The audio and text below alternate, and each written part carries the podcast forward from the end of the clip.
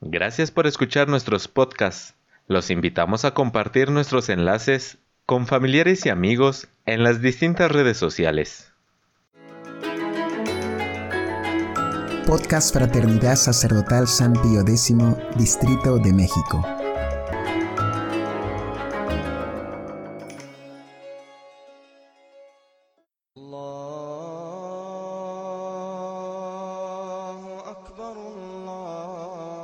Dios nunca muere.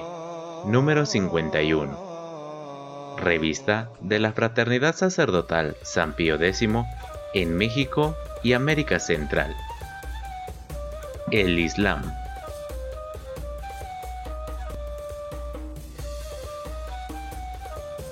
El Islam. Primera parte.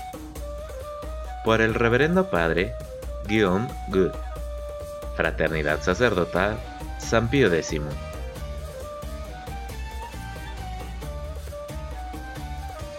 Oficialmente fundado por Mahoma en el siglo VII, en la península arábiga, el Islam, en relación con la religión cristiana, puede ser considerado como una gran sustitución. En efecto, toma en parte principios cristianos, mismos que el Islam desvía, exagera y modifica. Se da así una aparente continuidad con el cristianismo, pero poco a poco toma su lugar. Examinemos una tras otra las ocho sustituciones primordiales que justifican estas apreciaciones.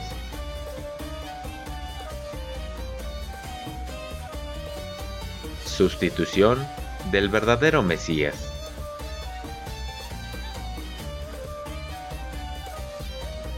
La primera víctima de suplantación es el mismo Jesús, ya que Mahoma es el supuesto, entre comillas, sello de los profetas, el último y el más importante, el único profeta verdaderamente universal. Jesús, cuyo nombre árabe Yasu, Dios salva, es cambiado a Isa, un llamado Mesías. Sura número 3, versículo 45. De acuerdo al Islam, no muere en la cruz, no trae la salvación, sino es relegado al rango de profeta, teniendo como función la de dirigir al pueblo de Israel al monoteísmo puro. Sura número 3, versículo 44. Y la de anunciar la venida de Mahoma. Sura número 61, versículo 6.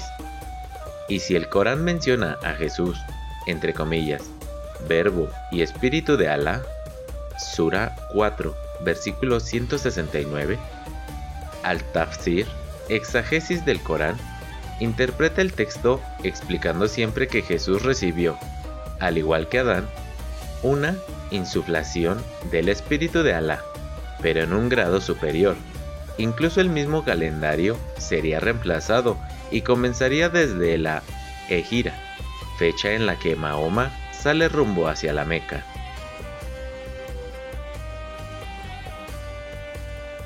Sustitución de Dios.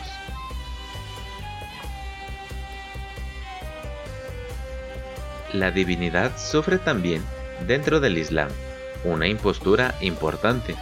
En efecto, Toda la doctrina islámica puede sintetizarse en un principio fundamental, el Tawhid, la unidad.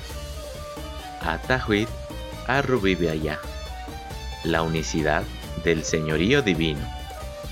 Se afirma particularmente contra el asociacionismo, es decir, el hecho de asociar a otro con Dios.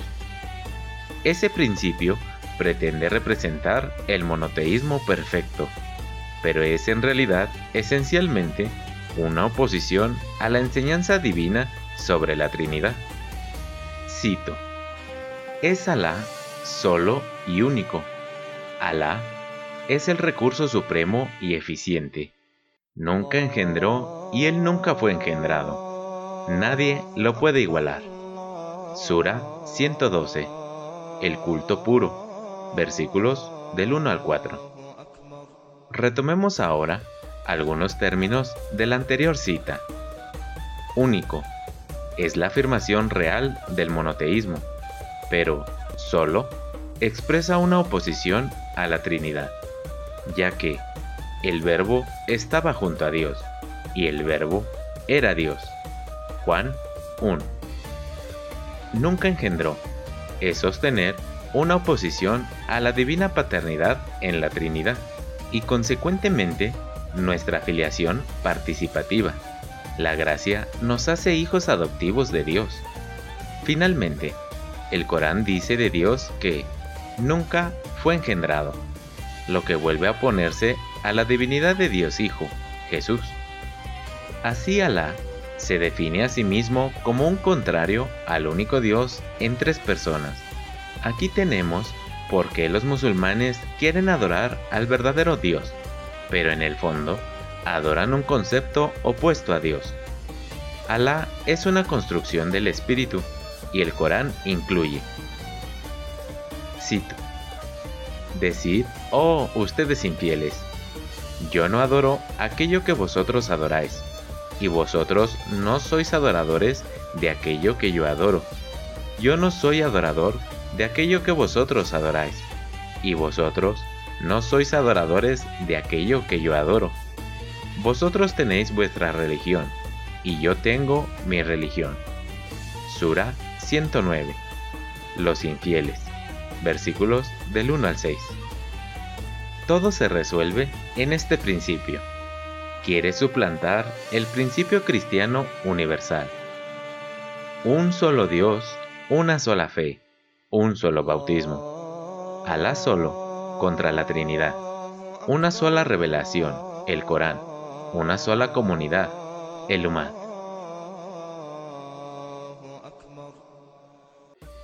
Sustitución de la revelación.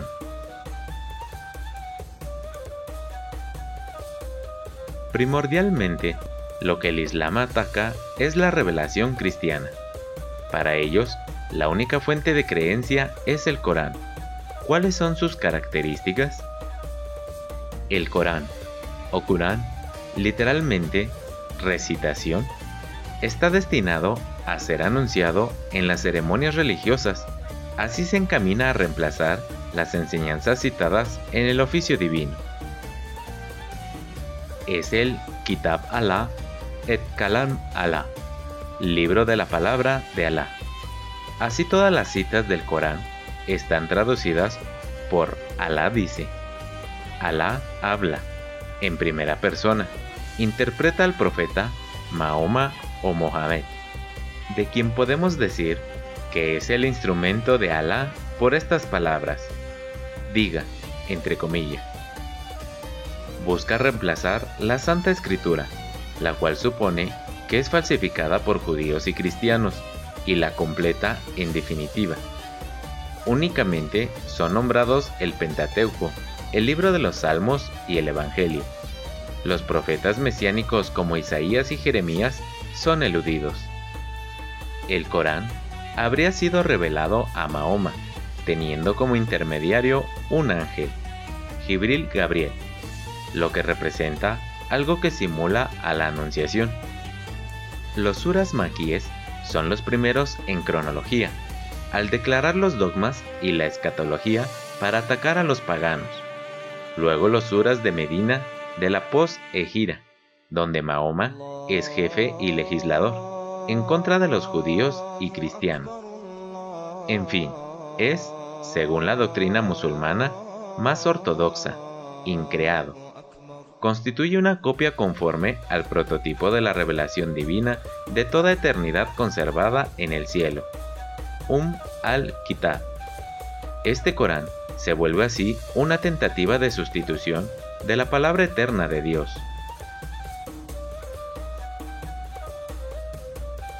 Sustitución de los mandamientos de Dios.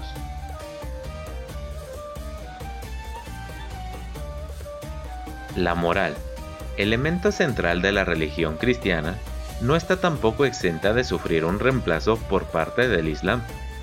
Tenemos, en primer lugar, los cinco pilares de la religión de Mahoma, que vienen del mismo profeta. Shahih al-Bulkari, volumen 1, libro 2 y 7. y negarlos equivale a la infidelidad. ¿Cuáles son estos pilares? Primer pilar, la shahada, o profesión de fe. Cito, no hay más Dios que Alá y su profeta es Mahoma. Profesar esto da derecho a introducirse a la comunidad de los musulmanes, el Ummah. Teológicamente, la Shahada se construye como oposición al asociacionismo, Shirk. Es antitrinitaria y anticrística, citando el mismo Corán. Cito. Cierto es que Alá no perdona que se le asocie con nadie. Aparte de eso, Él perdona a quien Él quiere. Quien asocia a Alá se extravía muy lejos en la perdición. Sura 4, 116. Y aún más, cito, son sin duda los infieles quienes dicen, en verdad, Alá es el Mesías, hijo de María, cuando el Mesías dijo, oh hijos de Israel, adorad a Alá, mi Señor y vuestro Señor. A aquel que asocia a Alá con otras divinidades, Alá le prohíbe el paraíso, y su refugio será el fuego, y para los injustos no hay auxiliadores. Sura 5:72 Es dramático que el cardenal Barbarín, obispo de Lyon, primado de las Galias, se haya atrevido a exhortar a los cristianos a pronunciar la Shahada para ayudar a los musulmanes que están muriendo. Esto en la conferencia de la Catedral de San Luis de Versalles el 4 de enero del 2011. Segundo pilar, la oración, Salat. Se trata de la oración ritual siempre pronunciada en árabe, ya que la oración privada, Dowa, no está sometida a ninguna regla. La Sunna estipula que deben ser cinco los salats para cada día, al alba, al mediodía, en la tarde, en la puesta de sol y en la noche, vestido decentemente, vuelto hacia la Qibla, en dirección a la Meca. El musulmán los debe hacer en estado de pureza ritual o tahara, como el judaísmo, por lo cual se debe preparar para las abluciones o lavados, cara, manos hasta el codo, pies hasta el tobillo. La tahara se pierde por el sueño, el contacto con las cosas impuras como cadáveres, vino, puerco, perro, necesidades naturales, relaciones conyugales, el parto, la menstruación. Algunas requieren de una locución completa. La disposición de la oración es muy estricta. El salat de los viernes es obligatoria para todo adulto varón en la mezquita, bajo la presencia del imán, quien dirige las oraciones. Sura 62, 9. Tercer pilar, la limosna. Asaque o saká. Especie de diezmo cuya proporción está determinada por el FIC, jurisprudencia. No debe ser dispensada, Sura 9, 60, sino por fines humanitarios, especificados en el Corán. Rescate de esclavos, asistencia de los miembros del Ummah, principalmente viajeros y deudores, voluntarios de la yihad y aquellos que están por convertirse al Islam. Cuarto pilar, el ayuno, Ramadán. Exclusivamente diurno, consta de la total abstinencia de comida, bebida, sabor, tabaco y de relaciones conyugales hasta la puesta de sol. No es una privación como el ayuno cristiano, sino como un aplazamiento hasta que el sol se oculta. Quinto pilar. La peregrinación a la Meca. Aj. No es obligatoria para los menores, los esclavos, los necesitados y las mujeres solas. El peregrino reviste el ihram, atuendo de consagración. Hace el tawad, circunvalación, alrededor de la Kaaba, construcción central de la Meca, recorre el camino, Sai, entre dos pequeñas colinas situadas cerca de la cava, llamadas Safa y Marwa. La visita, Gogol, a los tres santuarios haciendo un sacrificio al final, en Mina. Es la fiesta del sacrificio. Aid al-Ada. Aquí se encuentra una similitud con la costumbre típica de los judíos. Se puede asimismo mencionar el Umrah, un peregrinaje menor que puede hacerse por simple devoción. Finalmente, añadimos la yihad, que no pertenece a los pilares del fiqh, pero debido a su lugar preponderante en el Corán y en la Sunna, merece ser considerado aquí. Etimológicamente, significa el esfuerzo sostenido. El Corán varias veces llama al al-jihad fi sabil Allah, la yihad en el camino de Alá, que es la lucha armada contra los enemigos del Islam. La Sura 9 debe ser leída para darse una idea de lo que el Corán pide.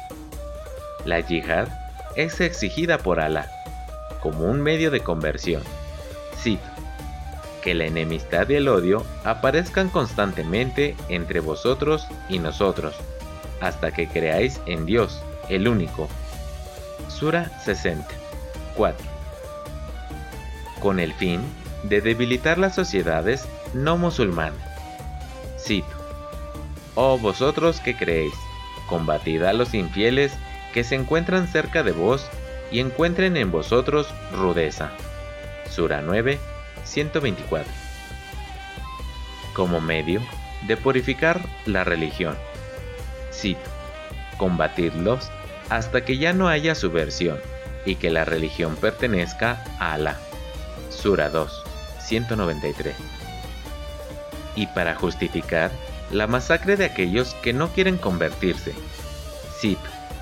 Matad a los asociados donde quiera que los encontréis. Capturadlos, sitiadlos, emboscadlos. Sura 9.5